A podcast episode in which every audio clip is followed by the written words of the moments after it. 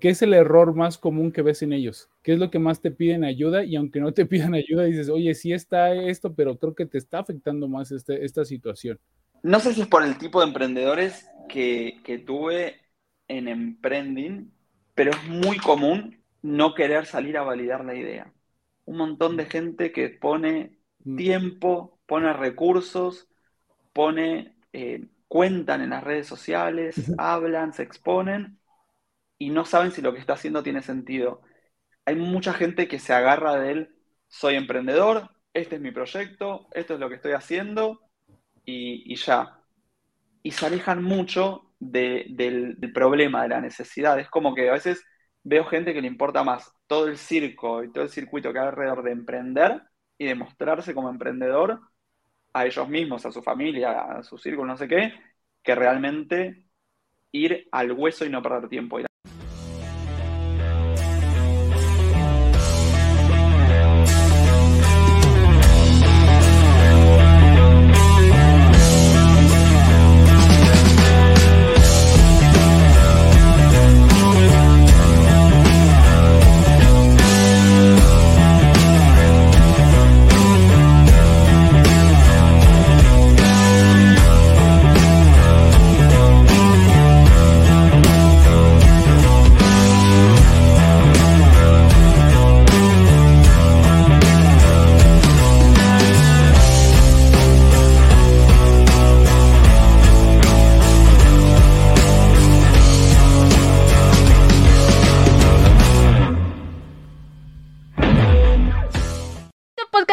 Gracias al patrocinio de Panadería y Repostería Saludable Welker.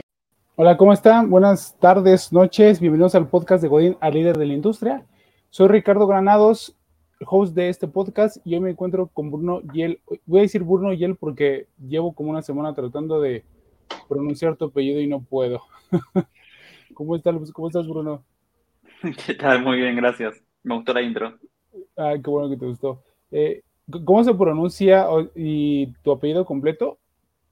Mira, es un apellido polaco, lo pronunciamos como Helsinki, pero una vez lo metí en Google Translate y le dije a Google que lo pronuncie en polaco, viste que te puede pronunciar en otro idioma, y lo pronuncia como Yelchinski.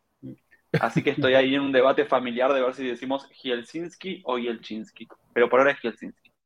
Okay. Y, en redes sociales apareces como Bruno Yel. Bruno Giel en todas, LinkedIn, Twitter, Instagram, eh, todas las que hay. Vale. O sea, sí, al final les, les hago la recomendación de que pongan sus redes sociales, proyectos todos para que lo sigan. Pero quería empezar con eso contigo porque sí está un poquito complicado de pronunciar tu apellido. Y bueno, ¿de dónde conozco a Bruno? Eh, fue mi mentor en Emprelatam en el último, en el último batch, que fue el batch número 20 era el que me, guiaba durante, creo que ocho semanas, diez semanas. Lo veía los días lunes, siete semanas.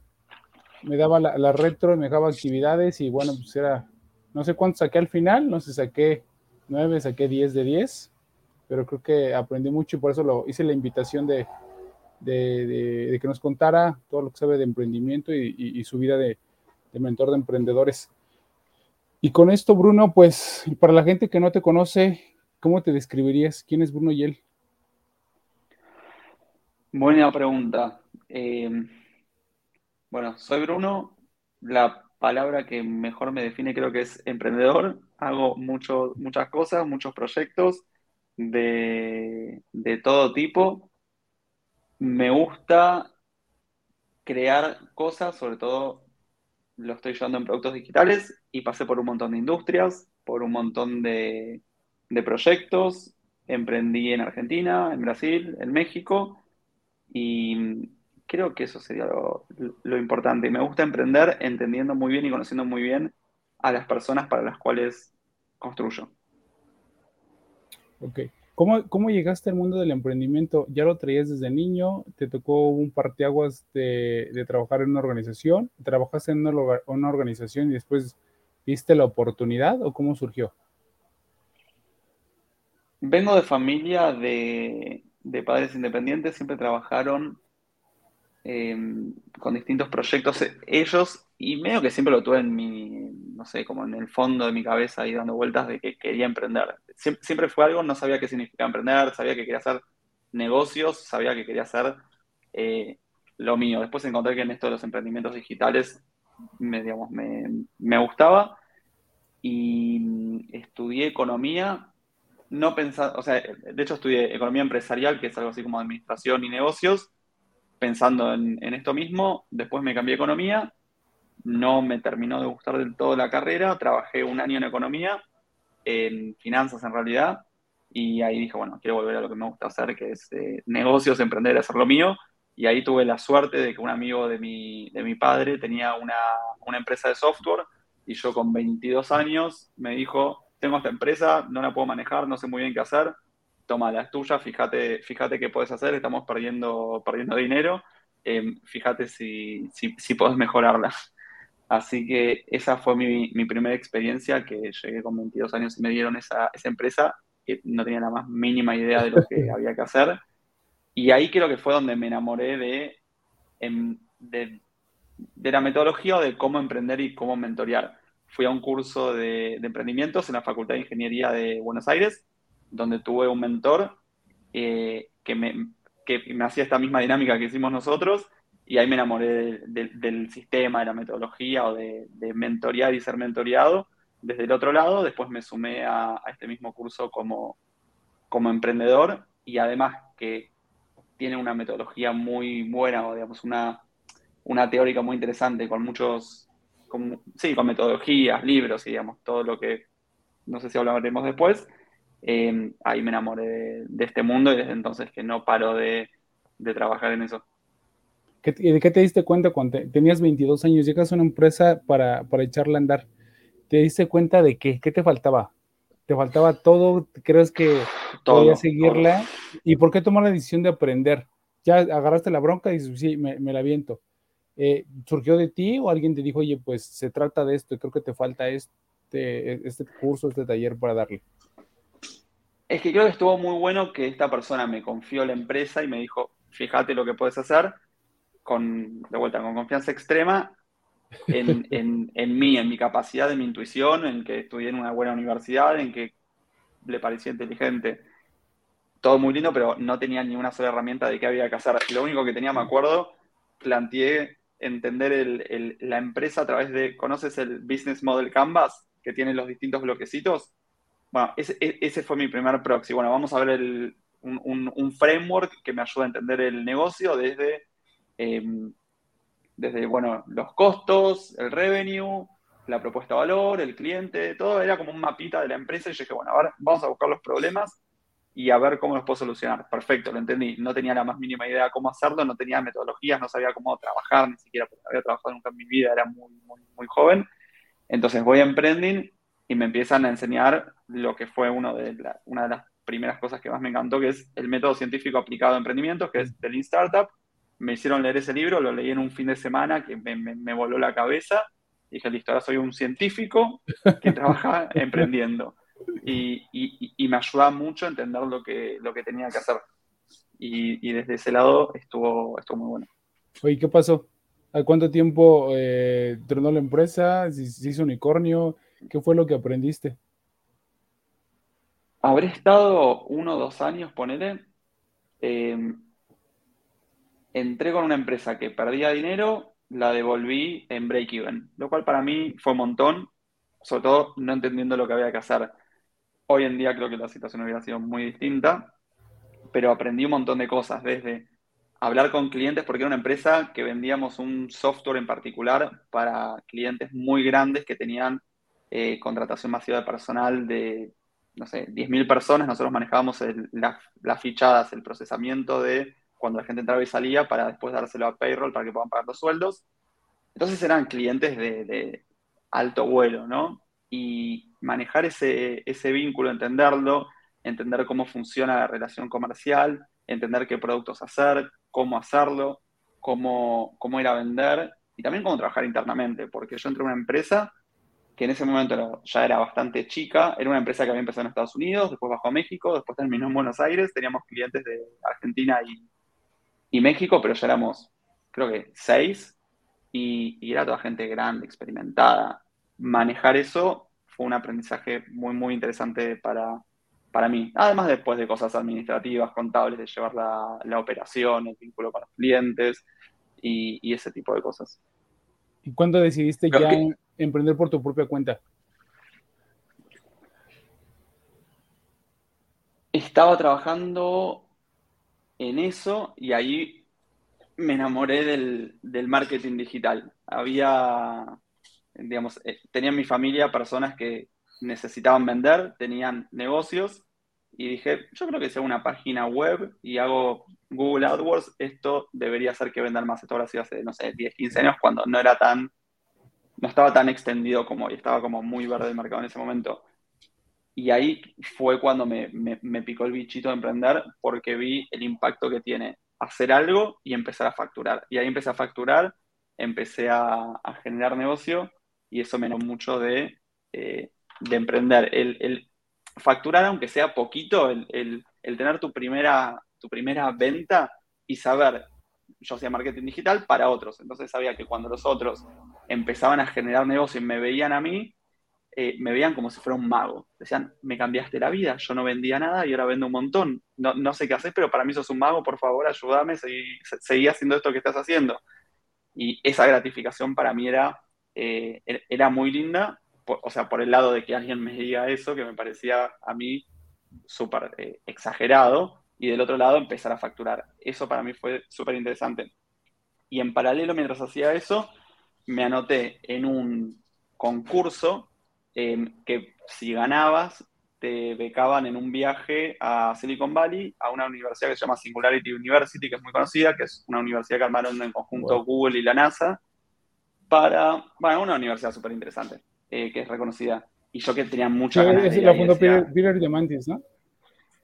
Sí. Eh, los tipos lo que dicen es, vamos a solucionar los 10 problemas más grandes de la humanidad con las 10 tecnologías exponenciales más prometedoras o más fuertes que hay en el momento.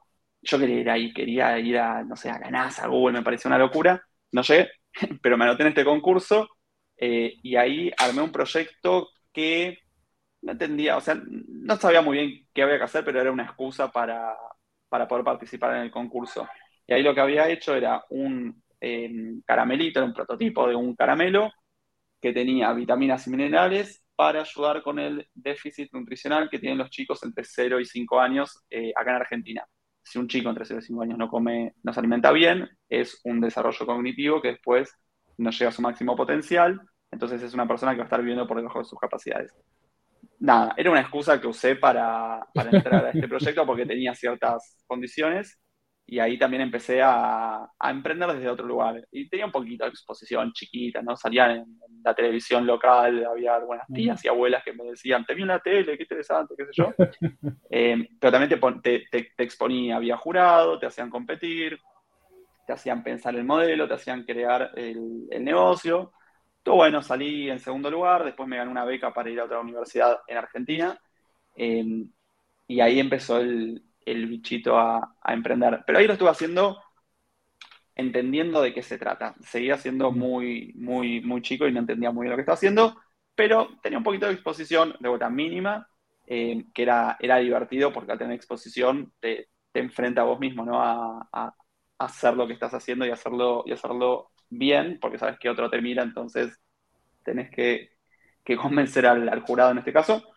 Y empecé a facturar en, esa, en ese momento yo había eh, conocido una company builder que, era, que está en Buenos Aires que se llamaba Quasar Builders, eh, que tenía muchas ganas de, de, sumarme a emprender con ellos. Eran, creo que fueron la primera company builder que, hubo en, en, Latinoamérica. Estaban bien fondeados, tenían buenos emprendedores, eran como estaban muy bien vistos en ese momento. Yo seguía siendo muy joven, no me sentía listo para, para ir ahí. Eh, entonces me tomé un año para seguir entendiendo, seguir haciendo esto de marketing digital, sumé un socio, empezamos a vender, empezamos a hacerlo con otras personas y yo empecé como a entender un poco de qué se trata esto. Y ese mismo año, no sé, te, no quedé, pero quería seguir, quería ir a Silicon Valley, quería ir a, a esta universidad, me saqué un ticket para Silicon Valley, me fui con, con un primo que lo convencí de, de que me acompañe y fuimos a conocer cómo funciona el mundo de Silicon Valley. Yo quería saber qué significa emprender en las grandes ligas, cómo son los mejores del mundo que están emprendiendo y ahí agarré LinkedIn, LinkedIn y empecé a escribirle a personas que tenía un grado, dos grados, tres grados de separación. Hola, soy Bruno, quiero saber de qué se trata de emprender. ¿Me recibirías en tu oficina? ¿Me contás un poco de qué se trata esto?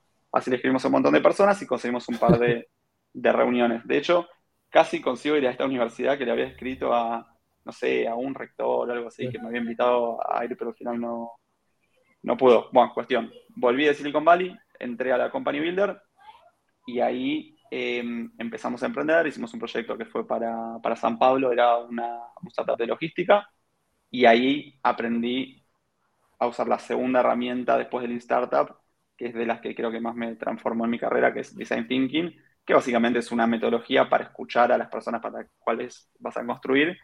Y, me enamoré y me encantó y desde entonces la uso siempre y de hecho trabajé en todos los proyectos que hice para mí, o inclusive vendiéndola para afuera, con esta metodología, porque creo mucho en el poder que tiene para construir eh, soluciones, negocios o, productos. Y ahí empecé a, emprender de una forma bastante más profesional de la que venía, que venía haciendo ICT, que hizo un, un salto interesante.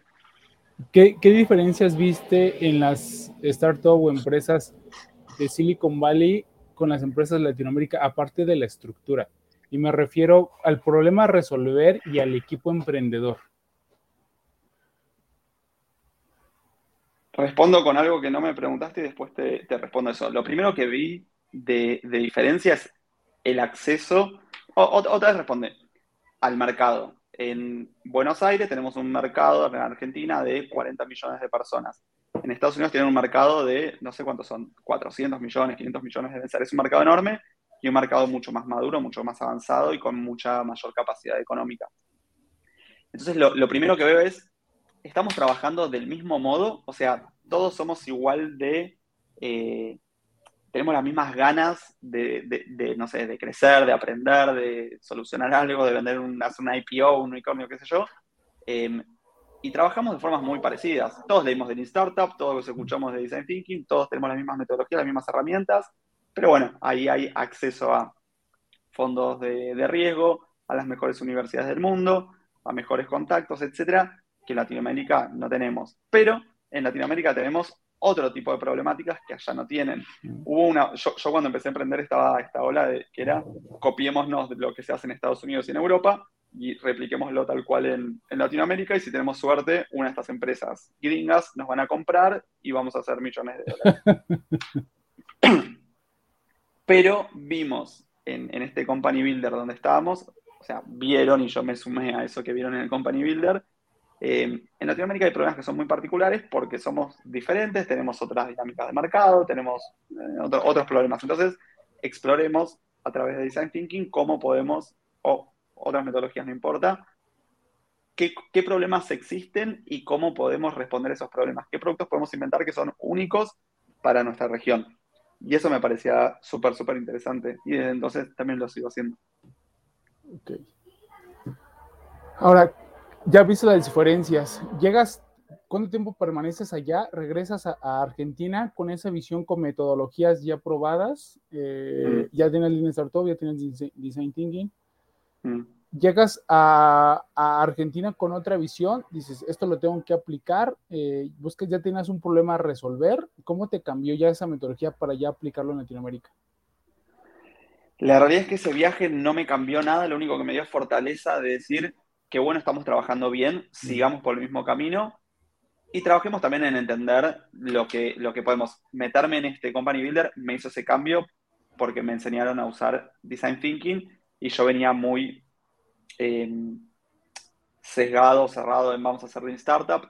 Entonces era, bueno, tenemos una idea, hagamos una landing page, pongamos un botón de comprar, veamos cuánta gente dice, hace clic y dependiendo de cuánta gente hizo clic en comprar, decimos, bueno, este producto sirve o no sirve y después lo empezamos a desarrollar y vamos avanzando así a poco, iterando. Y acá nos dijeron, no, vayan a hablar con la gente. Y para mí al principio era, ¿de qué me estás hablando? Me estás haciendo perder tiempo. Me metí en un proceso de design thinking que duró, no sé, 3, 4, 5 meses de hablar con la gente. Y al principio eso para mí y para mi socio chocaba un montón. Era, no tiene sentido, o sea, aprendí, eh, lo, leí a Eric Rice que me dijo que hay que probar iterar y acá me estás diciendo que hay que escuchar. El, poder que tuvo eso era, de vuelta, que nos permitía encontrar soluciones que eran particulares para acá. Lo que nosotros hicimos en ese momento era un, un modelo de, que conectábamos em, fleteros, em, ¿cómo se llaman fleteros? Transportistas de mercadería con eh, negocios, con pymes o con empresas, em, de un modo tipo Uber. Era un Uber para mover mercaderías, que en ese momento no, había mucho de, eso. Me acuerdo que habíamos visto una empresa eh, china que hacía exactamente eso y dijimos, bueno, vamos a copiarnos de esa empresa. Cuando nos quisimos copiar al principio, quisimos desarrollar el producto, no teníamos ni idea de lo que estábamos haciendo. Era, veíamos la aplicación, estaba en chino, aparte no entendíamos nada. Pero después de hacer el design thinking, hablar con la gente, entender cuáles eran sus problemas, hablar con los, eh, con los transportistas, con los dueños de los camiones, con las personas que pedían eh, el servicio de mercadería, de repente mm, sumamos una cantidad de aprendizaje, un input tan grande de repente veía la misma aplicación china que no entendía absolutamente nada de lo que significaba, de lo que significaba porque estaba en chino, pero con la lógica de lo que me decían las personas, entendía la aplicación perfecto porque ya sabía a qué necesidades estaban respondiendo cada uno de esos botoncitos. Y, ahí encontré el, poder transformacional de, de, escuchar a la gente y entender cuáles son sus problemas, básicamente. Y ahí desarrollamos este, este producto que igual ¿no? Me contradigo un poco, no es tan particular el problema para Latinoamérica, em, pero lo hicimos entendiendo eh, los problemas que, que, habían. Después sí empecé a, trabajar un poco más en, eso. No me acuerdo cuál era la pregunta. No, sí, sí, sí, sí eso, que, cómo habéis visto el cambio y el conocimiento que habías adquirido. ¿Cuántos emprendimientos eh, llevas, eh, Bruno? No, ni idea, un montón, un montón. Tengo una listita por ahí. Creo que en LinkedIn tengo publicados que habré hecho, no sé, cuatro, cinco, seis, pero en el Notion que tengo privado tengo un montonazo más. Serán 15, 20, eh, que algunos habrán durado un mes, dos meses, mm. algunos habrán durado dos años. ¿Y, de, y, de, ¿Y cuál tienes? Creo que todos los emprendedores tenemos como uno favorito y uno que nos enseñó más o que nos, nos trajo más aprendizajes o más errores o más como más conocimiento para volverlo a aplicar en el siguiente. ¿Cuál es el que te dejó más experiencia? Hmm. Creo que cada uno de los emprendimientos me hizo pasar al, siguiente nivel o me agregó aprendizajes nuevos y, es como, lo veo como una escalera que cada uno me, me, fue aportando un poquito y fui sumando, tal vez o sea, siento que tengo uno favorito, tal vez es el anterior, y, por ser el anterior es eh, el, que en este momento lo siento más fuerte, tal vez en 10 años eh, no sea ese. Pero eh, es uno que, armamos, se llamaba Mi Casa Propia. Habíamos empezado otorgando créditos indexados, en indexados por inflación, en Argentina tenemos mucha inflación, para comprar casas industrializadas. Ese proyecto, ese producto no funcionó tuvimos un cambio macroeconómico muy importante en Argentina, eh, Argentina está como está, es muy conocido, y el producto que teníamos dejó de, tener sentido, o sea, dejó de existir ese tipo de crédito de porción argentina. Ahí lo que hicimos fue, de vuelta, escuchar a, las personas y ver qué otra solución podíamos dar. Era un, era un proyecto que estaba fondeado, teníamos capital de inversores, entonces yo les pedí a los inversores si me dejaban usar el dinero que nos quedaba eh, para buscar otra, otra solución. Y ahí lo transformamos en un crédito de autoahorro para la compra de materiales de construcción. En México hay una empresa que hace eso, que es, bueno, Cemex, con un programa que se llama Patrimonio Hoy, que no sé cuán conocido es, pero me acuerdo que fui allá a, México a, vender una consultoría de, Design Thinking para una empresa que quería entender sobre créditos hipotecarios y aproveché porque nos servía para, para aprender, conocer de cerca y sobre todo quería conocer de cerca lo que estaba haciendo Cemex y hicimos una adaptación local de, eso, que después de tener un año y medio una empresa que no había facturado nada, no habíamos tenido ni una sola venta, con este pivot, creo que cuando lo lanzamos, eh, facturamos, tuvimos siete clientes la, la primera semana teniendo un producto recontra básico, o sea, no era ni un MVP, era un alfa, o, o sea, no era nada, veníamos con WhatsApp y ya y, eso estuvo bueno. Pero bueno, Argentina tuvo eh, una situación eh, macroeconómica bastante peor de lo que ya había estado y ahí decidí cerrar el proyecto porque ningún inversor quería invertir en Argentina y hasta el día de hoy no quieren invertir en Argentina porque no, el mercado no, ayuda. Y ese proyecto me, enseñó, me enseñó muchas cosas. ¿Y cómo empiezas de, mentor de emprendedores? aparte, para ser emprendedor de, emprendedores tienes que haber emprendido, que has de haber equivocado y, atinarle, pues en algunas cosas, porque pues, para, para, atinarle por la metodología que sigas, son muchos factores lo que te, lo que involucra, ¿no? Dices, lo macroeconómico a lo mejor no lo tienes pensado en el plan de negocios o en el Canvas o en el Design Thinking y aparece. Mm. ¿Qué te llamó la atención dar, dar y compartir tu experiencia y cómo fue la primera vez que lo diste? A mí me pasó, bueno, que entré en este curso de, emprendimiento que se llama Emprending en la, en la que te comentaba antes. Me encantó la metodología, o sea, me, cambió la cabeza y dije, necesito compartir esto con alguien, necesito, o sea, quiero hacer lo mismo. No sé si lo hice directo, no sé si me llevó un par de, de, cursadas, de cuatrimestres, hasta que me sentí que yo también podía mentorear porque era bastante joven. No, la verdad que no recuerdo cuánto fue, pero cuando me sentí listo, cuando me invitaron, no sé cómo habrá sido, dije, bueno, quiero hacer esto. Sobre todo porque sentía cierto nivel de responsabilidad en ayudar a otras personas, en, compartirles lo que sé, porque a veces veo que tomar las decisiones correctas cambian radicalmente la experiencia de lo que, de lo que haces o, o el éxito de tu emprendimiento. Y ese conocimiento es tan importante, sentía como cierto nivel de responsabilidad de, de hacerlo y de, compartirlo y, de ayudar. No sé, tuve la suerte de ir a una muy buena universidad, de haber nacido en una buena eh, familia, de haber tenido la posibilidad de emprender y sentía cierta cosa de devolverlo. Además, obviamente, de que el desafío de que vengan emprendedores y me cuenten sus desafíos, para mí es también una forma de, aprender, porque aprendemos juntos. Cuando, cuando yo estoy mentoreando a alguien, aprendo con el, con el mentoreado, porque a veces no es tan obvia la, respuesta. E, ese tipo de, de, mentoreo es de los que más me, divierte, porque es como que uno emprende varias veces a la vez ayudando a otras personas. Así es. Te conviertes indirectamente, directamente parte del proyecto y, aprendes un montón, así. y formas vínculos, está bueno, es divertido. Así es.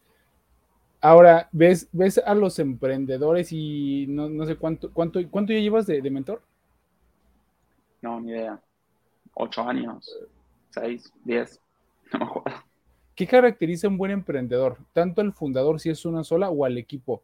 ¿Qué es lo que dice después de estos ocho años? si has encontrado un parámetro o un promedio o un perfil donde el emprendedor a lo mejor no lo hace en ese proyecto, pero continúa hasta que su proyecto le da. ¿Ya identificaste algo o ves algo? Dices, esta persona trae lo que varios emprendedores que le han hecho, se asimila. Hmm. No tengo una respuesta formada, pero pienso como se salta. hay dos cosas que me vienen a la mente. La primera es la capacidad de dejar el ego de un lado para escuchar lo que uno tiene para decir. Hay mucha gente que no está abierta a escuchar, críticas y a esa gente no se la puede ayudar. Si, si el emprendedor pone su misión, su objetivo, su emprendimiento por delante de su ego, podemos trabajar. Si no, no podemos trabajar porque es una pérdida de tiempo porque lo que uno dice no, no va a ningún lugar. E, e, eso creo que es la, primera parte. Y después hay algo que, nada, lo dice todo el mundo, no, no es nada nuevo, pero hay, algo como de que se ven los ojos de las personas, ¿no? Como esa adrenalina, como esa, esa pasión, esas ganas, eso. Es como ese, ese, ese foco en el objetivo. Es, quiero ir hacia ahí y voy a dejar todo para llegar ahí. Y eso se ve, eso se ve y se siente y creo que es el, segundo componente para, para llegar y, conseguirlo. Y me gusta mucho cuando encuentro gente que tiene, que tiene esas ganas. Mm. Y tal vez un, uno tercero, que no es menor obviamente, es la capacidad, la inteligencia de ejecutar el trabajo que hay que hacer en sí. No es, creo que lo veo como de, de estos tres puntos que estoy mencionando, el menor frente a los otros, pero también es una condición, porque se puede aprender, se puede mejorar, pero es, necesario. Y tal vez junto a este, un cuarto, no sé si va con el primero, con eso que dije del ego, pero es aprender. Uno cuando emprende tiene que aprender constantemente porque estás haciendo todo el tiempo cosas nuevas. Y si quieres crecer y quieres avanzar y quieres hacer cosas nuevas, vas a tener que aprender. Entonces, tiene que haber curiosidad y ganas de, aprender. ¿Y qué es, qué es el error más común que ves en ellos? ¿Qué es lo que más te piden ayuda? Y aunque no te pidan ayuda, dices, oye, sí está esto, pero creo que te está afectando más este, esta situación. No sé si es por el tipo de emprendedores que, tuve en Emprending. No sé si lo estuve viendo tanto en Empredatam, pero es muy común eh, no querer salir a validar la idea. Un montón de gente que pone mm. tiempo, pone recursos, pone, eh, cuentan en las redes sociales, hablan, se exponen y no saben si lo que está haciendo tiene sentido. Hay mucha gente que se agarra del soy emprendedor, este es mi proyecto, esto es lo que estoy haciendo y, ya. Y se alejan mucho del, del problema, de la necesidad. Es como que a veces veo gente que le importa más todo el circo y todo el circuito que hay alrededor de emprender y de mostrarse como emprendedor a ellos mismos, a su familia, a su círculo, no sé qué, que realmente ir al hueso y no perder tiempo. Y la gente, siento que la gente, hay mucha gente que me encontré que pierde tiempo, que invierten seis meses, un año en hacer una página web, la terminaron, la, muestran, no le, no le, gustó a nadie, no sirvió a nadie, no tiene valor. Y ahí es donde creo que tiene mucho sentido la metodología Lean Startup, que es validemos rápido y no perdamos tiempo si tenemos que matar un proyecto, matémoslo lo antes posible para no perder el tiempo nuestro, porque es lo más valioso que tenemos, ni los recursos. Apenas escuché, creo que también en un podcast, un comentario que mucha gente no le gusta validar porque deja de ser emprendedor. Porque si vas a incubadoras, vas a aceleradoras, estás en mentorías y tienes lo que tú dices, toda esa atmósfera de que eres un emprendedor, al momento de validar y ver que tu producto no funciona, ya no eres emprendedor porque ya no tienes proyecto y mucha gente por, por miedo a fallar prefiere seguir intentando, validando cosas que no sabe si el mercado las quiere o no. Y yo creo que tiene mucha razón eso. 100% y me siento recontraidentificado con eso porque también me pasó, o sea, lo digo para afuera, pero también pasa internamente. Matar un proyecto es muy doloroso, es muy mm. difícil, porque uno, o sea, un, un, emprendedor, como describí antes, que de, que, tiene la, en Argentina decimos la manija, ¿no? Como esa pasión, las ganas, la fuerza de querer avanzar, ya está, ¿te crees que tu emprendimiento va a salir en la bolsa en, Nueva York en, cinco años? Si te lo crees de verdad. Entonces, de repente, cuando lo saliste a validar, no funciona, se te caen tus sueños, se te cae en todo lo que pensabas y, y, es una sensación fea. Y aparte después decís, se te cae un poco el, el, el quién sos. Por suerte los emprendedores podemos separar la persona del emprendimiento, porque puede fracasar el proyecto, pero no la persona.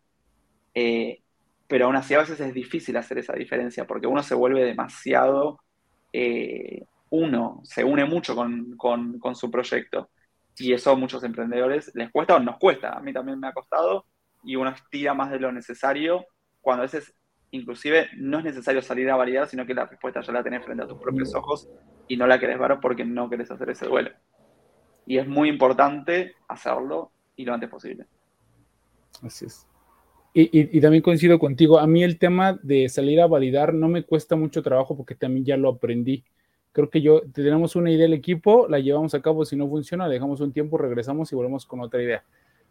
Pero sí en el primer proyecto, o sea, en el primer emprendimiento que tuve, cuando ya vimos que ya no era, era un buen proyecto, fue un tema nada más de socios, estábamos creciendo muy rápido, pero cuando llegamos a la decisión de ya, de ya darle, o sea, ya matar el proyecto, a lo mejor eh, lo dices, no, si, o sea, lo planteas números fríos y, el futuro, el propósito, y dices, no, ¿sabes qué? Creo que ya no se puede trabajar juntos, se termina.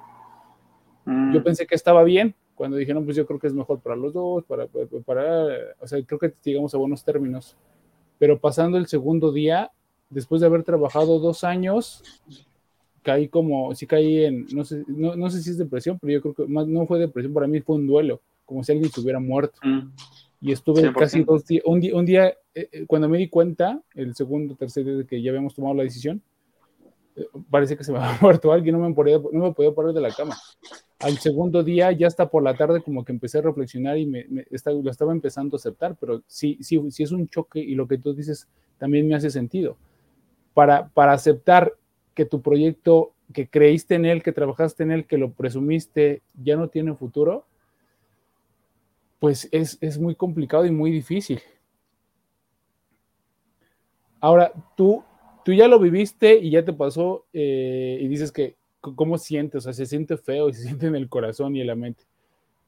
¿Cómo, le, cómo, lo llevas a un emprendedor? Si, si, lo has, si lo has hecho diciéndole a un emprendedor, no que, no que mate su sueño, pero que tú realmente no le ves ni pies, ni cabeza, ni cliente. Yo sé que a lo mejor en tanto tiempo lo has visto y, cómo actúas, que, cómo tratas de aconsejar al, al, al, emprendedor que pivotee, que siga, que termine así, que vaya por otro, o, qué les dices en esa situación? Cuando crees que tiene, cuando creo que tienen que matar el proyecto porque no funciona. No sé si me tocó el, sí, creo que sí me tocó el, matar. Y ahí voy al primer punto, es esto, esto del, ego, porque toca directamente al ego. Es muy difícil a veces tocar ese, ese punto porque la gente no, no la gente de vuelta ciertos emprendedores no quieren escucharlo y, se ponen a la defensiva. Y, es increíble cómo muchas veces construyen historias de por qué sí va a funcionar y se inventan, pero me voy a hacer este, este nuevo sprint, voy a hacer esta iteración y esto va a funcionar y esto, y como que empiezan a construir. Y a veces es muy difícil. Y, y ahí a veces, o sea, yo hasta el día de hoy tengo la duda de cuánto como mentor tengo que ponerme en ese lugar o, o sea, ¿cuánto tengo que decir, che, esto no va, lo tenés que matar? O acompañar en lo, que la persona quiera. Es, yo te voy a dar mi opinión. Si no me la vas a tomar, no sé si me corresponde a mí como mentor empujarte a decirte, matalo. Porque también, si uno como mentor empuja demasiado, se puede romper esa confianza. Y, esa confianza es, importante porque es lo que hace que, ese vínculo funcione. Y si, si empujas demasiado, al día siguiente, a la semana siguiente ya no se conecta nadie al, Zoom. Entonces es, muy delicado y todavía no tengo la, respuesta. Sé que los psicólogos dicen algo así como el psicólogo ayuda en lo que la otra persona está dispuesta a escuchar. Si la otra mm. persona no está dispuesta a escuchar, no vas a ayudar. Por eso me gusta trabajar con gente que esté abierta a escuchar este tipo de cosas. Si no, perdemos el tiempo los dos. Ok. Y al emprendedor que se deja escuchar, ¿qué, ¿Qué cambio ves tanto con tu mentoría, con la validación, con la conformación del equipo, con la estructura, con las ventas, con el crecimiento, desde que tú lo conoces hasta, no sé, hasta, hasta dónde lo puedes acompañar, hasta dónde lo has acompañado? ¿Cómo ves ese cambio? ¿Qué, qué, ves en, esa maduración del equipo? Que dices, oye, e, e, estos están aprendiendo esto, esto, esto, y yo creo que sí tienen el siguiente paso. Una cosa es que los, los identifiques, esta persona sí tiene madera por esto, por esto, por esto, y le va a dar pero eso es como lo estás viendo, por eso te, te preguntaba al inicio, ¿cómo los ves y qué conocimientos requieres, experiencia y metodología? Pero desde que inicia, o sea, desde el día uno de tu mentoría y ya con el proyecto atrás, con el equipo, con la validación, hasta el último momento que lo dejas, ¿cómo ves ese crecimiento del emprendedor? ¿Qué se da cuenta? ¿Qué aprende? ¿Cómo le ayudas? ¿Cómo lo vas guiando?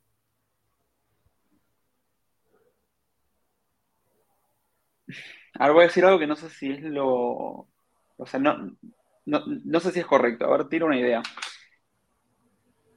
Creo que la persona sigue siendo la misma, como que siguen teniendo esas mismas características. Creo que eso no cambia, pero de repente empiezan a sumar primero un montón de conocimiento de mercado, empiezan a entender al consumidor, al usuario, a quien sea que le están vendiendo, y de repente se empieza a ver solidez en, mirá cómo cómo hablan con solidez. Como antes había muchas dudas, muchas hipótesis y muchas, em, sí, cuestiones a resolver. Y de repente hay firmeza, se siente em, que saben sobre lo que están parados. Se siente que conocen al usuario, que conocen el modelo, que saben lo que hacer. Y de repente es como que se transforma esa forma del no sé muy bien qué hacer, no sé para dónde ir, creo que va por acá, a de repente tengo un plan, sé cómo hacerlo, vamos a ejecutar. Y creo que cambia un poco el, estado en el, que, en el que se encuentran. Y, y, creo que hay algo que sí pasa, que al cambiar ese estado, tal vez si cambia un poco la persona, se siente como más tranquilidad, más seguridad en lo que están haciendo y, mucha más firmeza. Y eso está bueno. se nota, se, nota en serio. Sí, y yo también, y yo creo que me, me pasó mucho en, en Emprelata. Yo, yo, estoy, yo he estado, a mí sí me gusta aplicar y ejecutar y hacer las ideas que funcionan porque de conocimiento, si no lo llevas a la, a la aplicación, pues no sirve de nada. Yo también me tardé en salir, pero cuando salí dije esto es, es, lo mío, validar, validar. Pero me di cuenta algo en Emprelata, si habían estado eh, en incubadoras hace años, años, años cuando iba empezando, y a lo mejor estuve en una aceleradora, pero era más para conocimiento y como conocer eh, el, qué estaban pensando. Dijo que si quieres ser emprendedor, pues júntate con emprendedores. Si quieres ser futbolista, pues juega con futbolistas. Mm. Pero algo me, algo me, yo no había tomado una aceleradora internacional. Conociendo tú eres de Argentina, llegó gente de, pues, de, creo que de Venezuela, de Guatemala, de Costa Rica, de mm, Colombia, de, de, todos lados. Cuando yo entraba a la, a, tanto a la mentoría tuya o a, las sesiones grupales, eran los mismos problemas. O sea, hablábamos del, del, mercado, del cliente, de la recompra, del equipo, de validaciones. Parecía que estábamos viviendo en la misma ciudad. Mm. ¿Cómo ves a Latinoamérica con, todo este, con, con, toda la experiencia que ya tienes? ¿Crees que ya eh, yo creo que aparte, ¿crees que sigue siendo una moda? Porque también creo que fue, para mí fue una moda de hace, creo que unos 8 o 10 años, del que, mencionamos al inicio, de copiar, de generar una startup, de bajar fondos. Y aquí en México había muchos, el gobierno del sexenio pasado hubo hasta, creó la Semana del Emprendedor y creó organizaciones para fondear, para incubar, para acelerar. Entonces estaba Uber, estaba Airbnb, eh, copiar, o sea, ya se había generado, o sea, se estaba generando como, quieren hacer como muchos Silicon Valleys que en Guadalajara, aquí en México, también en la Ciudad de México. ¿Cómo ves a Latinoamérica en esto? ¿Crees que esto es pasajero? ¿Crees que es moda? Creo que ya se dieron cuenta de que sí pueden, se generan empleos. ¿Cómo, ¿Cuál es tu visión del ecosistema emprendedor actual? También el levantamiento de capital, los venture capital. Eh, ¿Cómo ves la situación actual? ¿Cómo crees que hemos madurado y ¿Para dónde crees que vaya esto?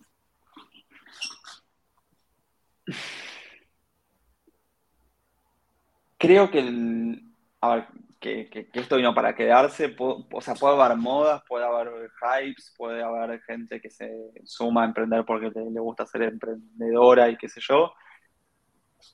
No, me quiero agarrar de eso porque no sé cuán sobredimensionado o subdimensionado puede estar. Si estamos en un contexto ahora re difícil, estamos en recesión. Justo hoy una fintech re importante acá en Argentina echó al 40% de su personal, están echando gente por todos lados. Es un momento re difícil, pero bueno, también hay otras formas de emprender que no sean levantando capital de formas monstruosas como estuvimos acostumbrados en la pandemia o en la prepandemia. Sé que se, ahora por lo que leo y por lo que hablo, que a Latinoamérica se le está poniendo un poco más el ojo, que de repente por algún motivo el mundo se dio cuenta que es un mercado interesante, que es un mercado que vale la pena mirar y observar y no simplemente crecer un poco como lo hacían estas empresas de las cuales nos copiábamos de Estados Unidos o de Europa. Y te voy a decir otra cosa. Y creo que la oportunidad sigue estando. A ver, y acá me baso en, mi intuición, ¿no? Los reportes están, la gente dice que, o sea, cuánto se invierte, cuánto no se invierte, de vuelta se invierte un montón, estamos en recesión, baja un poco, pero los problemas siguen estando. ¿Y sabes cuántos latinoamericanos somos? ¿Cuánta gente vive en Latinoamérica? Varios millones. Hay eh, como 200 en, en Brasil, habrá 100 en México, acá somos 40, en Colombia no sé cuántos y en el resto de los países. Somos varios y tenemos un montón de problemas. El mundo sigue avanzando, el mundo sigue evolucionando, esos problemas van a estar y soluciones vamos a poder inventar constantemente. La tecnología sigue avanzando desde inteligencia artificial, biotecnología, eh, hasta lo más simple, sacan iPhones con nuevas aplicaciones todo cada, año. Entonces siempre hay oportunidad de, mejora y, el mercado de capitalismo sigue funcionando y hay oportunidades para hacer. Entonces no creo que esto sea una moda, porque los negocios siguen estando. Eh, la pregunta es, tal vez, cuál es la mejor forma de hacerlo, si es con capital de riesgo, si es más como hablaste con Lucas la otra semana, hacerlo más indie, o inclusive que tenemos una oportunidad gigante ahora que es emprender para, para Estados Unidos o para Europa estando en, en, Latinoamérica, sobre todo en Estados Unidos que tenemos una zona horaria bastante parecida y ahora que el trabajo remoto es mucho más eh, aceptado, hay una nueva oportunidad para, para hacer cosas, cosas nuevas. Entonces, respuesta corta, no creo que los emprendimientos se vayan a ningún lado porque la necesidad sigue estando y hay un montón de, de vuelta, manijas eh, que nos gusta hacer esto y lo vamos a seguir haciendo siempre. Ok. Ahora, para ti, ¿qué, es lo que sigue? Ya, ya, viendo que pues, sí hay problemas, ¿no? También dicen que en Europa pues no hay que nada que resolver, o sea, no hay muchos emprendimientos porque pues no hay nada que resolver. Aquí en Latinoamérica tenemos problemas de transporte, logística, alimentación, eh, o sea, hay muchos problemas para poder emprender. ¿Qué oportunidades ves tú que nos tenemos que, o un emprendedor que ahorita nos está escuchando, qué oportunidades estás viendo como tendencia y como problemas graves de resolver y grandes con un buen mercado para que, para que nos podamos enfocar? Hmm. No, no tengo identificado así como problemas, o sea, no tengo una respuesta armada, pero pienso o sea, cuáles son los problemas que tenemos los latinoamericanos. Por ejemplo, en México hay un problema de salud muy grande. Hay un montón de startups de salud y empresas que están creciendo un montón y, a la velocidad de la luz porque pueden responder a, a eso. Tenemos problemas de logística, es cierto, no tenemos la mejor infraestructura y no sabría decirte lo que a mí en particular me, me interesa y, y acá puede estar la diferencia con Europa o con Estados Unidos, es la base de la pirámide. La base de la pirámide en México es el 75% de la población, que gana menos de, si no me equivoco, 250 dólares al mes. En el resto de Latinoamérica es bastante parecido y son problemas y desafíos muy particulares a resolver que existen en Latinoamérica y no existen en otros lugares del mundo. Y creo que ahí hay una oportunidad muy grande, sobre todo porque el emprendedor en general, viniendo de buenas universidades, viniendo de un mundo un poco más acomodado, en general termina resolviendo los problemas que tiene, que le duelen a, él o a ella misma, lo que tengo al alcance. Entonces, si voy a responder un problema que me, que me duele a mí, que soy de clase media, clase media alta, estoy dejando el 75-80% de la población de Latinoamérica fuera. Entonces, es mi, mi, invitación a los emprendedores, que es lo que yo vengo haciendo hace varios años, sobre todo porque creo que podemos agregar mucho más valor en lugares donde duele mucho más, trabajemos con los sectores más vulnerables, porque también es un mercado súper interesante y agrega mucho más valor. Yo antes tenía una marca de, ropa, fue divertidísimo, me encantó un e-commerce eh, online que tenía su, su, cosa digital, qué sé yo. Estaba buenísimo, pero estaba vendiendo remeras. Cuando estaba ayudando a que familias construyan sus viviendas mediante un plan de ahorro, qué sé yo, era mucho más gratificante. Cuando, cuando completaban un ciclo de un año de, del ahorro para la compra de materiales, me invitaban a su casa para hacer un, asado, el, famoso asado de obra, cuando construyes en Argentina haces un asado, y me invitaban y me decían lo felices que estaban de, que alguien nos haya ayudado en hacer su casa. Yo estaba haciendo un negocio, pero era un negocio que ayudaba a alguien. Y, ahí es mi invitación, que siempre que puedo lo digo, trabajemos en, en, quienes más lo necesitan. No hagamos, hace poco salió un tweet muy gracioso, que era la inversión, cómo fue creciendo en another eh, fastest delivery, food delivery startup. Otro startup que te entrega la comida más rápido. Otro Rappi, otro, eh, no sé, Uber Eats, otro de esos. También es un mercado interesante, qué sé yo, pero ¿cuánto valor le agrega al mundo que la comida te llegue 15 minutos más rápido? Está buenísimo, pero hay cosas más importantes que podemos resolver, creo yo.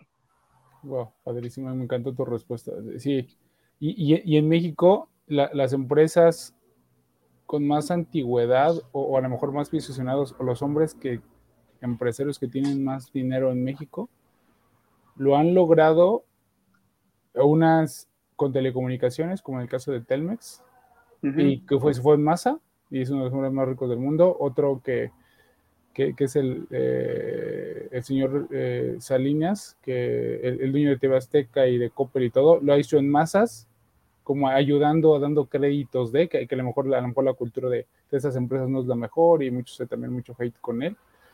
Pero cuando se enfocan en un problema de masas, sin haber con el tipo de tecnología, startup y financiamiento, han resuelto problemas grandes con personas de a lo mejor de un nivel como dices tú más bajo y no de un alto, alto, medio alto, realmente han tenido un impacto bueno o malo, pero lo han tenido. Y luego creo que también las startups, fintech y todo lo demás que están resolviendo ahorita problemas de bancarizar a mucha gente latinoamericana que por miedo, desconocimiento, por cualquier situación no ha podido, están resolviendo un problema porque le están dando acceso a muchas cosas que a lo mejor no lo tenía. Ese es un claro ejemplo y cuando las fintech nuevas decían vamos a democratizar el acceso a cuentas de banco, a los servicios financieros, es real, parecía que era todo invento porque sonaba lindo, pero es verdad, porque a los bancos no les interesaba este público, porque no les podían sacar dinero y de repente ahora están preocupados de que, mm. de que se estén perdiendo un mercado enorme y no saben cómo, cómo retomarlo. Aquí en México dos bancos tradicionales ya tienen, ya tienen una fintech mm. en los últimos meses. Entonces, sí. Y, y, y, y, Nubank les viene a, mover todo. Ya tiene débito también. Creo que la semana pasada ya tiene tarjeta de débito. Entonces ya les movió todo. ¿Por qué emprender, Bruno? Está de la, no sé si en, en Argentina, pero está de la chingada aquí en México. Eh, delincuencia, problemas, financia equipo, pelea de socios. Eh, lo que más, todo lo que te imaginas o que tiene una empresa lo tiene el emprendimiento ¿por qué seguimos emprendiendo? Y en tu caso, ¿por qué, fue? Y aparte de resolver el problema, porque problemas ahí están, ¿no? Mm. Pero, ¿qué hace que un emprendedor, aparte de resolver un problema, eh, o, si quieres también incluirlo, ¿por qué, por qué, seguimos emprendiendo conforme todo esto? Yo creo que no tenemos escapatoria. Yo creo que, o sea, hay una base de que el emprendedor le gusta emprender y, y, es lo que nos gusta. O sea, creo que hay algo de, no sé, de, cómo somos que nos gusta hacer esto y, es lo que más nos gusta hacer. Y, ya, o sea, mi, respuesta que creo que cuando nos juntamos la vez pasada en México te, te dije es, me encanta. O sea, me encanta, me parece fascinante, de las cosas que más me divierten, el poder entender cuáles son los problemas de las personas y poder buscar formas de solucionarlo. Es como cosas que están ahí en el mundo, cosas que pasan, es como si son piezas de rompecabezas que podés eh, encontrar y ver cómo, cómo unirlas y armar un rompecabezas donde no hay nada que, que, exista, a, mí me parece fantástico, sobre todo esa primera parte de crear algo nuevo y de salir a responder un, un, problema. Y por eso cada vez me gusta más problemas que sean más grandes en la sociedad, mm. porque es un rompecabezas más difícil de resolver y, más interesante y que tiene mucho más valor que vender eh, ropa, por ejemplo. Y, eso me, me, apasiona un montón y me, encanta. A veces pienso también que como emprendedores tenemos la oportunidad de, no sé, a veces veo, por ejemplo, los enfermeros que ayudan a una persona, uno a uno que van a la casa de una persona que, no sé, tiene un, problema de salud y va un enfermero y lo ayuda. Es una persona ayudando a una persona. Pero siento que como, como emprendedores tenemos la capacidad de hacer eso mismo, pero multiplicado por un montón, de forma exponencial, gracias a la tecnología que nos permite hacer eso. Entonces, poder identificar de vuelta los problemas y mediante la tecnología encontrar una solución que responda a ese problema y encima encontraste un problema que lo comparten un montón de personas y lo podés solucionar y encima haces un negocio que hace que te vaya bien a vos, como ganamos todos, es, es, una fiesta, me parece súper súper divertido y, y, a mí me apasiona en particular mucho ese, ese desafío intelectual o ese desafío de, de, entender cómo se puede resolver eh, esos problemas. Me, me, gusta mucho. Me encantó tu respuesta. Este es un clip para, para, TikTok o para... Mm. Padrísimo, me, encantó. De todo este tiempo que llevas, ahorita hablas, hasta, te cambió tu, expresión, tu forma de decir, me, gusta toda la pasión que le pones. Cuando, te, cuando ya te había hecho esta pregunta, cuando, cuando viniste a México estuvimos platicando y, lo mencionaste, y también te, te, lo dije eh, la vez pasada, me encantó tu respuesta. En todo este tiempo que llevas en el emprendimiento, ¿de qué te sientes más orgulloso que hayas hecho, que hayas logrado? O hayas intentado, porque luego creo que también hasta de intentarlo, te sientes, lo hice, funcionó o no, pero lo hice. O que hayas logrado, que hayas vivido en general. Mm.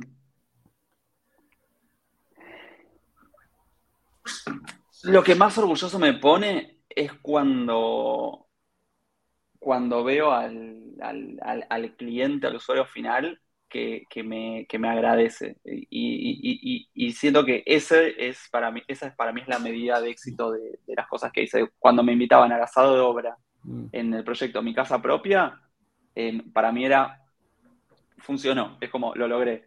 Es, eso es de las cosas que, que más me divierte. Obviamente, después cuando ves las métricas de tracción, que no es una persona que te lo dice de forma individual, sino que ves cómo va creciendo en un grafiquito, en el analytics y qué sé yo, te da cierta satisfacción eh, o más grande, pero para mí esos momentos, o cuando me decían, que te decía hace un rato, que hacía marketing digital y le llenaba el local, el consultorio, el, estudio a, mis clientes y me decían, sos un mago, me, me cambiaste la vida, lo estoy facturando, esas a mí son las cosas que más, eh, que más orgullo me dan.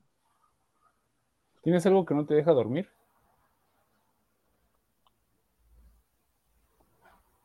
Y la vida es muy corta, quiero hacer muchas cosas. Es como me gustaría, me gustaría, la verdad, llegar bastante más lejos de, donde llegué. Me gustaría eventualmente hacer una IPO y estar en, Nueva York.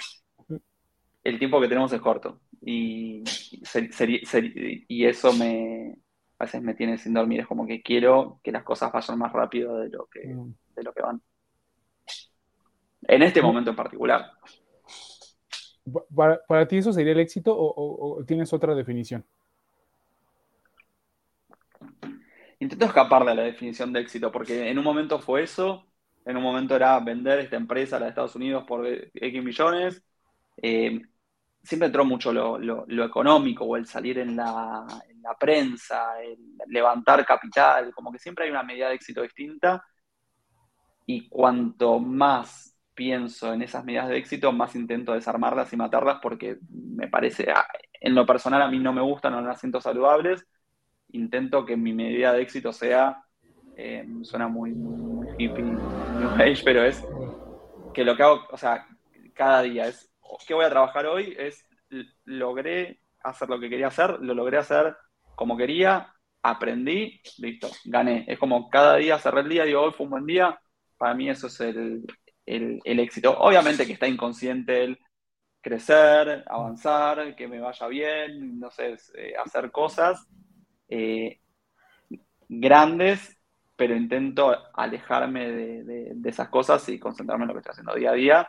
Y sobre todo, vuelta a esto que te digo, de conectarme con, estar bien conectado con la con las personas para las cuales estoy construyendo. A mí me importa mucho poner esto de, que te, hablo un montón del design thinking, que nada, es una, de vuelta, es una metodología para conocer los problemas de las personas.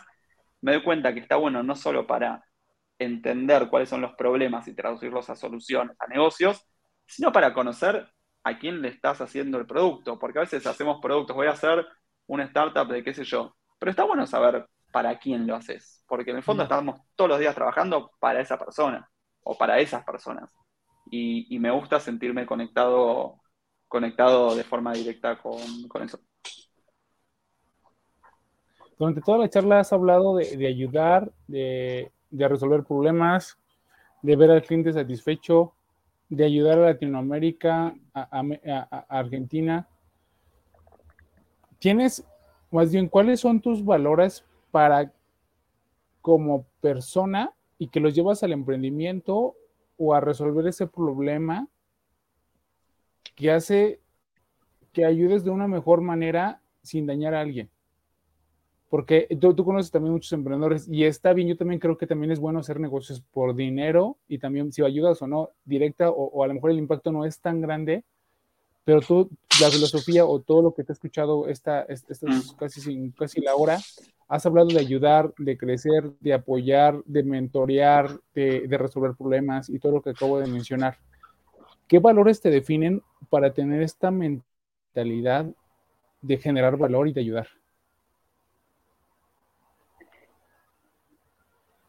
Creo que hay ahí varias cosas, ¿no? O sea, primero, disclaimer, me gusta el dinero, me gusta la plata, quiero vivir bien y quiero crecer y, y me parece que está buenísimo y que es parte de la ecuación, ¿no? Si emprender no me diese un buen pasar, no sé si lo estaría haciendo.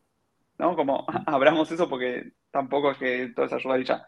Pero creo que hay algo que, que hacemos, ¿no? Estamos viviendo en sociedad y las sociedades funcionan si cada uno aporta lo suyo. Si nadie está aportando nada, esta sociedad se cae y nos, no vamos a tener para comer.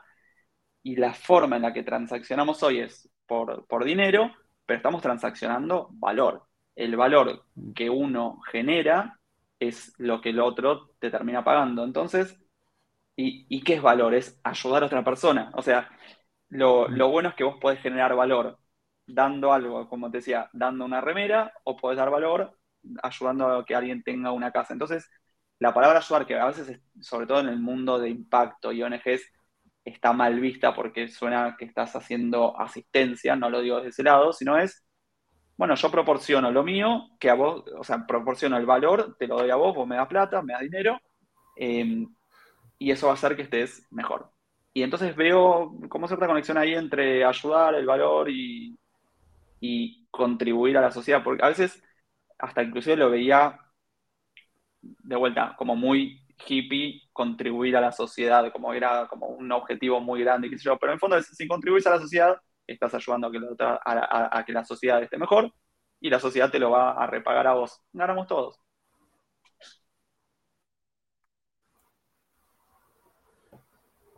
El título del, podcast de, de, Godín al líder de la industria. Mm. Y hablamos un poquito de liderazgo y de, otras cosas. ¿Qué tipo de líder te consideras para que, para que la gente, para que tus ideas se lleven a la realidad y cómo generar esos equipos de trabajo y por qué crees que la gente te sigue? Hmm.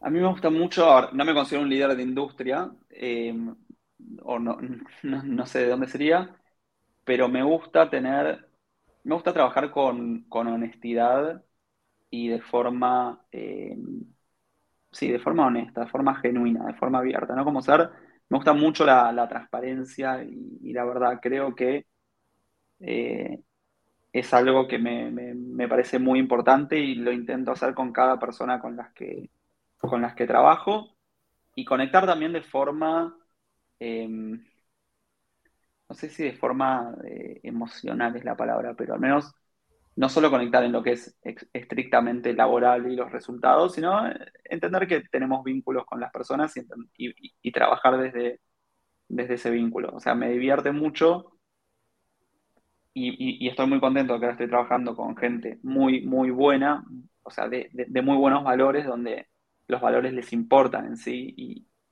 y, eligen y elegimos a las personas por, valores. Y, creo que eso es un, pilar fundamental. Si puedo generar vínculos como si fueran amigos con las personas que trabajo, me parece que es mucho más eh, disfrutable, es mucho más, mucho más lindo trabajar de esa forma y termina generando vínculos mucho más sanos, saludables y mucho más fuertes. Porque cuando tenés ese tipo de vínculo, creo que puedes llegar mucho más lejos porque te fortalece, o sea, fortalece el grupo con el que estás trabajando y eso hace que, que podamos unirnos por el mismo objetivo y que no sea simplemente un robot autómata que, bueno, tengo que ejecutar este reporte, lo hago ya, sino es, bueno, entendamos por qué y porque tenemos un vínculo de lo voy a hacer por, porque estamos juntos en esto. Acabas de mencionar eh, en, el equipo que estás y los valores que, rodean a la organización. ¿En, qué estás ahorita, Bruno? Ahora estoy, es súper divertido. Estoy emprendiendo dentro de, una, de una organización, dentro de una startup, que hace un tiempo, bueno, cuando cerré este proyecto estaba viendo qué hacer y me junto con el, con el CEO, con, con Mate, a tomar un café. Y lo primero que me dice es, tenemos un equipo increíble, de valores increíbles. Y yo digo, ¿cómo, es eso? Yo no sabía, yo pensé que me ibas a hablar de mercado, de, negocio, de proyecto, de financiamiento, y lo primero que me habló es gente. Y yo dije, bueno, quiero escuchar más, quiero entender esto. Y entro, bueno, pasaron eh, varias charlas, entro a la empresa y me encuentro con, que, bueno, están definidos como en varias empresas cuatro valores eh, fundamentales, importantes que la empresa le da, le da mucho lugar, pero le dan lugar en serio, no es como esas empresas que a veces los valores eh, están escritos en una pared y la gente tiene que leerlos y repetirlos en una reunión los lunes y ya, sino que todas las personas que están en esta empresa comparten esos valores y siento que eh, es un grupo muy bueno para trabajar porque todos tenemos esa misma o compartimos valores muy importantes y eso nos une para trabajar en el mismo objetivo. Y es muy lindo trabajar de, de ese modo. Ok. ¿Cómo definirás un gran ser humano? Uy, qué difícil. Eh, un gran ser humano.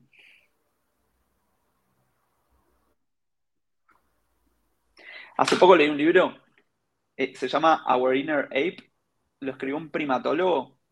Eh, un primatólogo es una persona que estudia los primates. Se pasó 30 años mirando monos, simios, y viendo cómo interactúan. Y al contarte cómo interactúan los chimpancés y los bonobos, que son los más cercanos, los parientes vivos más cercanos a nosotros, son tal cual nosotros, o sea, tienen las mismas interacciones, tienen alianzas políticas, tienen eh, vínculos sociales, y creo que hay mucho que tenemos, cómo estamos chipeados, cómo somos nosotros como seres humanos, ya lo, tenemos como base y viene de, cómo somos. Y, siento que hay algo así como de respetar eso que somos y, dejarlo ser, que en parte es vivir en comunidad, contribuir a la sociedad y, todo este tipo de cosas. Y, ser honestos y genuinos a esas cosas que, que somos cómo estamos chipeados, a nuestro ADN de, cómo funcionamos. Hay valores, obviamente, que, creo que, a mí en lo particular me gustan, como eh, aprender, compartir lo que uno sabe, ayudar, tener buenos vínculos, buenas relaciones, divertirse, jugar, qué sé yo, como varias cosas, pero no sé si te puedo dar una definición de qué es ser un buen ser humano. Ah, yo, creo que con esa respuesta me quedo. ¿Tienes una, rutina de diario, semanal, eh, para organizar tu día, para llenarte de energía, para adquirir conocimiento diario? Sí, soy muy estructurado. ¿Crees que te la cuente? por favor. Los lunes tengo bloqueado de 9 a 11 mi mañana para hacer eh, el weekly planning, donde estructuro cómo va a ser mi semana a cada día le doy un objetivo particular, un objetivo importante de cosas que quiero hacer, sacar este reporte, sacar esta landing web, armar esta campaña, lo que sea. Y después, abajo de esa tarea madre, pongo ciertas eh, tareas más chicas que, hago. Que intento, obviamente, que sean siempre tres, cuatro tareas grandes y después agrupar si hay tareas chiquititas. Eh, y así organizo todas mis semanas y cada lunes para organizar mi semana veo cuáles son mis objetivos estoy trabajando de forma cuatrimestral, entonces tengo mis objetivos cuatrimestrales y cada semana voy mirando eso, a ver si estoy alineado y cumpliendo y avanzando en eso. Cuando termino los viernes me fijo todas las cosas que hice, que es hermoso cada vez que tiqueas, eh, completas una tarea porque se pone así, se tacha y es como que da satisfacción ver todo lo que uno va, lo que uno va avanzando. Y esa es la forma de organizarme en cuanto a tareas que obviamente incorporo todas las iniciativas que estamos trabajando, incorporo las iniciativas que estoy siguiendo, con las que estoy trabajando con otras personas, etc. Y lo que más me divierte a la mañana es, intento levantarme a las 8 y no tocar ni el celular, ni la computadora, ni nada electrónico hasta las 9 de la mañana, una hora en la cual medito 10, 15 minutos, em, escribo, escribo lo que tengo en la cabeza, pensamientos, que está muy bueno como para, para bajar el ruido que hay en la cabeza, que a veces te desconcentra. Escribo, medito, me hago un café leo las noticias para que me divierte, leo mucho tecnología, qué está pasando este, en, el, mundo de tecnología, y después, ahí sí arranco a las 9 de la mañana, abro el WhatsApp, abro los mails, veo qué está pasando, organizo mi, perdón, organizo mi día, después miro los WhatsApp y los mails, y ahí empiezo a, trabajar. Es una rutina que es un poco larga, es exigente, cuando si salí hasta tarde y tomé algunas, algunas cervezas de más, no la puedo hacer, pero al menos ese es mi, mi objetivo. Y el hecho de poder controlar mi mañana, eh, está buenísimo porque es como que ya pones el, el, tono del día, es como que sos el dueño de tu día y lo manejas vos. Si te levantas y agarras el celular y ves el WhatsApp y ves las noticias y Twitter y qué sé yo, todo lo que ves acá se te llena en la cabeza y es como que te marca la agenda de qué es lo importante. En cambio, si vos te podés tomar el tiempo de empezar con tu propia agenda, eh, nada, manejas tu día y lo controlas. Ok, excelente. Oye, ¿dónde lo aprendiste? Lo del tablero, lo de los objetivos. Creo que, creo que en Twitter, siguiendo mucho y leyendo un poco. Los estoicos hacían esto. la, filosofía estoica, este, el, emperador Marco Aurelio, reconocido, hacía esto y todos los estoicos escribían todas las mañanas y de hecho algunos presentan a la noche. Y encontré una app que se llama Stoic, que la súper recomiendo, que tiene los, los prompts, los templates o las plantillas para, hacerlo y te guía medio para entrenarte a ir haciendo esto y lo hace súper super fácil. Y nada, después lo incorporas y lo, lo hace solo.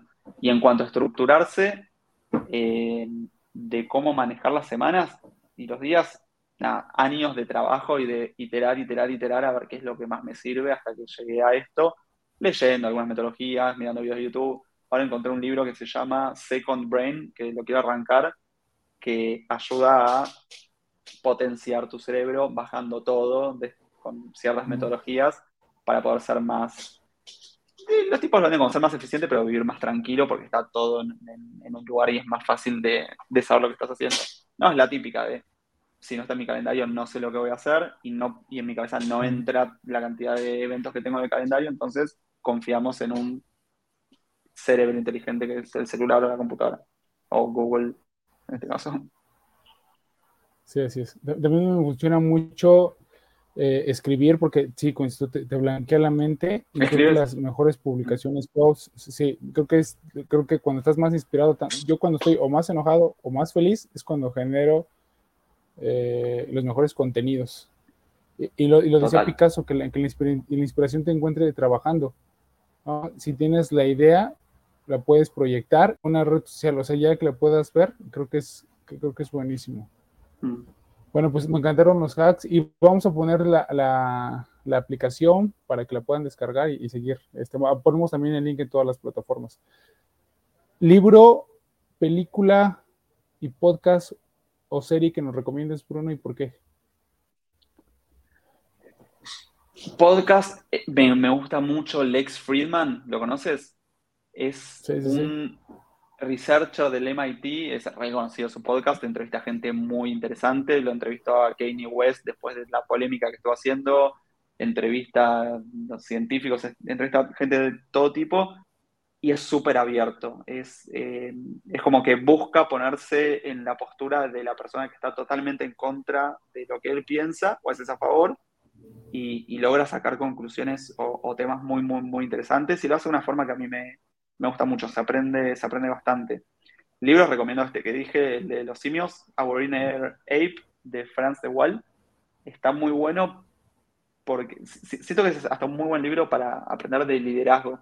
Te enseña cómo los simios crecen a nivel político, las alianzas que hacen y cómo lo hacen, o, cómo se ayudan para, no sé, sobrevivir, qué sé yo. Y, y se aprende mucho de lo que es ser humano. Eso que decías, ¿qué es ser un humano? Si los miramos a ellos que, nada, podemos vernos a nosotros mismos, pero los simios es como que tienen menos capas de complejidad, entonces es más fácil verlo lo más directo, obviamente no es todo tan lineal ni tan directo, pero aprendí un montón, un montón de eso. Eso la verdad que me, encantó. Y la verdad que pelis y series vengo retento, ¿no? No estoy mirando, pero recomiendo otro libro, te cambio la serie por otro libro, se llama Build, lo sacó hace poco Tony Fowler, creo que se, llama, lo estamos leyendo en el trabajo en, un book club. Es el que inventó, va, el que inventó, perdón, el que llevó adelante el proyecto del iPod y del iPhone y Nest, el, termostato que después se lo vendieron a Google, y te cuenta distintos aprendizajes contándote su historia. Y es uno de los libros que encontré que hace mucho no encontraba algo tan bueno, que tiene consejos muy buenos para cada etapa del emprendedor, desde salir de la facultad que quieres hacer hasta, no sé, cómo escuchar a tus usuarios y cómo hacer management de tu tiempo. O sea, tiene un poco de todo. Ah, wow, ese no lo había escuchado, ese. Yo, yo creo que me lo apunto en la listita para, para leerlo. Sí, mega, Bruno, mega recomiendo, ¿eh? Vale, pues lo, lo leo y pues ya lo, lo comentamos ahí, te digo qué, qué tal me pareció. Si ya me gusta, por eso pregunto de las recomendaciones, libros, películas o algo, porque si alguien ya, ya filtró, le gustó y todavía tiene la oportunidad de recomendártelo, creo que te ahorra muchísimo trabajo. Que puede que te guste o no, pero si a alguien ya le gustó, creo que también se puede debatir, porque a esa persona le gustó, o qué vio, qué vio que yo no pude ver, ¿no? O, o- o a lo mejor empatizamos en lo mismo. Vale, te voy a decir una palabra, es la, la última sección, nada más te digo, la última sección, te digo una palabra, eh, la primera pa- palabra que te venga a la mente, con eso me contestas y ya cierro con otra pregunta y con eso terminamos. ¿Estás listo? Sí, Amor, felicidad, trabajo, intensidad, líder, eh, me sale multitud, startup, humo, empresa, organización, pasión, corazón, voz basics, vos basics, amor también, inspiración, soñar, mentor, guía, emprelatam,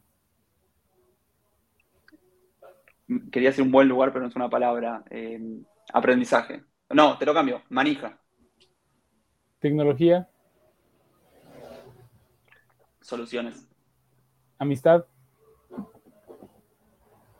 disfrutar, socios, vínculo, emprendedor, fortaleza, futuro, incertidumbre, mi casa propia, muy lindo, talento, talento. eh, mm, no me sale nada acá. Creable me sale. emprendimiento, Montaña rusa. fracaso, Aprendizaje. pasado, Aprendizaje. Levantamiento de capital, Palanca. Argentina, Lo mejor. Latinoamérica, Lo mejor también. bootstrapping, Interesante. COVID, Olvido. jefe, Aprendizaje. disrupción, Mejora. unicornio, No puedo no pensar en, en humo. familia, Casa. equipo, Amigos. innovación, Respuestas. Bruno,